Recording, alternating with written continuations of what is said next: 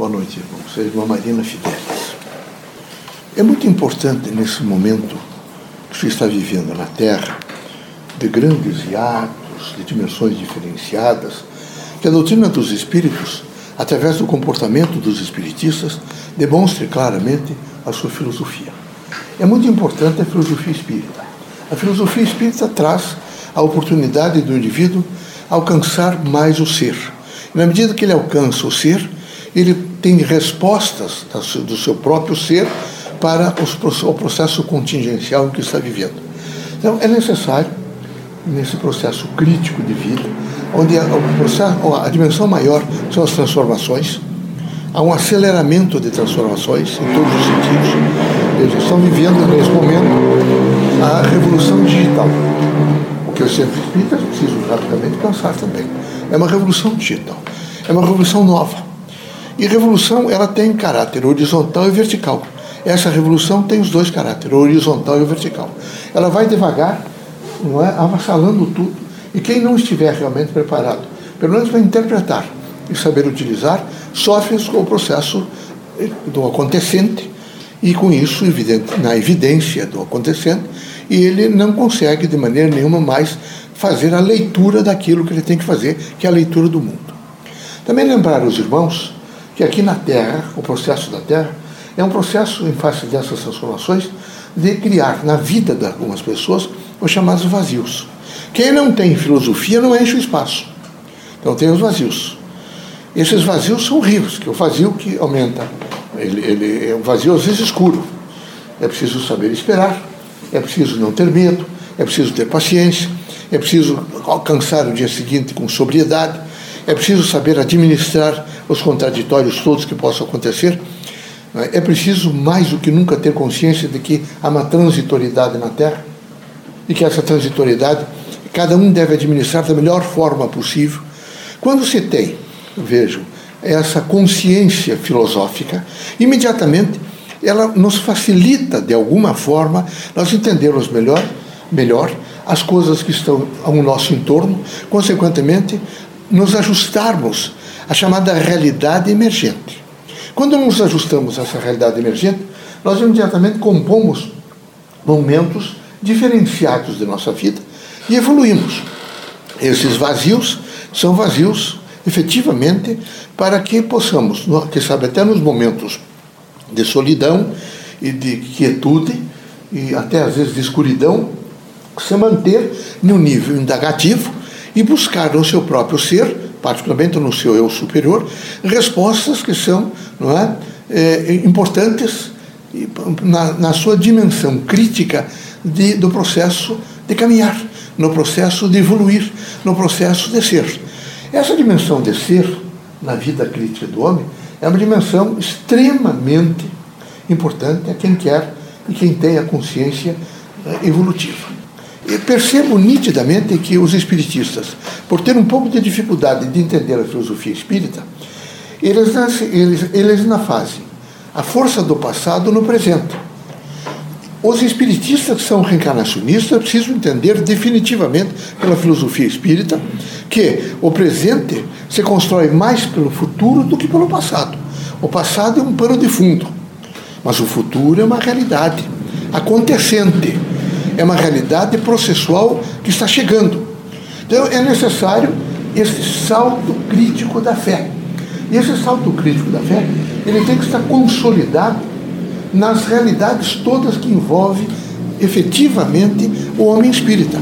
Ele está, é, é, nesse momento, inserido e vivendo valores os mais diversos e posicionamentos e acontecimentos os mais diversos. Alguns trágicos, é?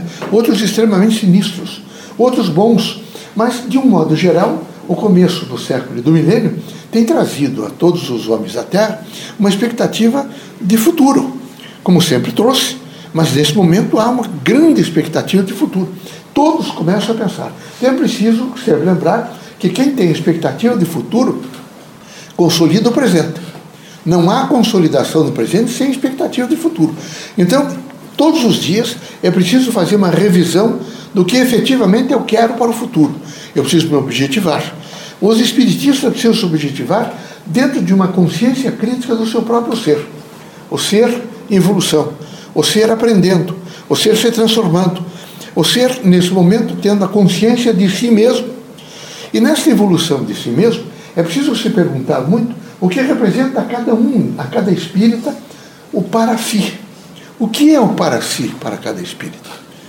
Será que o para si para cada espírita é simplesmente uma, um processo medíocre, medíocre, onde ele quer encontrar, evidentemente, respostas para as necessidades muito imediatas? Não. É um complexo interativo, intenso, profundo, que procura resguardar o próprio ser numa relação de consciência do que ele é. Então ele precisa necessariamente estar em, em nível de operação com seu, com o seu eu superior para que possa lhe responder essas dificuldades imensas que acontecem no cotidiano variado é? e que é, o expõe rapidamente a situações, às vezes, críticas de vida. Assim, recomendamos a todos os espiritistas que, neste momento, na leitura das obras de, de causa e nas leituras das obras de efeito da doutrina dos espíritos, procurem rapidamente assimilar e sentir a filosofia espírita. Ao sentir a filosofia espírita, procurem compreendê-la nessa extensão da vida né, material espiritual e ao compreendê-la nessa extensão da vida, procurem assumir a responsabilidade de ser agentes de mudança, particularmente nos momentos transformacionais nessas revoluções que se operam e que, se, que vem se operando ao longo da história da humanidade. Esperamos que vocês todos entendam é, a grande responsabilidade que o espiritista tem para a manutenção de um status quo de vida na Terra. Por isso é preciso pensar, por exemplo, filosoficamente na natureza. É preciso pensar na vida. Não estou falando ainda na vida humana. Na vida humana você pensa sempre. Mas é preciso pensar na vida. Vejam esse acidente desse Brumadinho, quantas, o conjunto de vida em que nesse momento foi sacrificado. Não só a vida humana, eu estou dizendo a vida como um todo. Animais, micro-organismos e essa sucessão que representa na, na complexidade a própria cadeia da vida.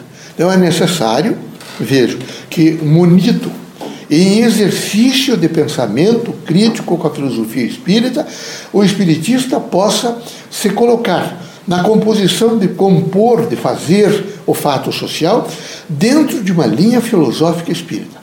Isso não é difícil, não é? É, é programativo, é preciso programar-se, é preciso ter muita coragem, porque os covardes estão sempre se escondendo, eles não saem da escuridão, e por isso eles têm dificuldades até de fazer a leitura dos espaços que eles ocupam. Os espiritistas, ao contrário, a filosofia espírita ilumina seus espaços, ele, ele lhes dá a condição de resolução de alguns desafios, problemas, para que ele possa, a cada segundo de consciência crítica, ser aquele ser que realmente, né, no entendimento da sua consciência, ele opera fatos que são responsáveis, solidários com a vida, com a vida humana. Deus abençoe vocês todos, que possamos criticamente ser é, necessária e inevitavelmente a força do futuro. Marino Fidelis, boa noite.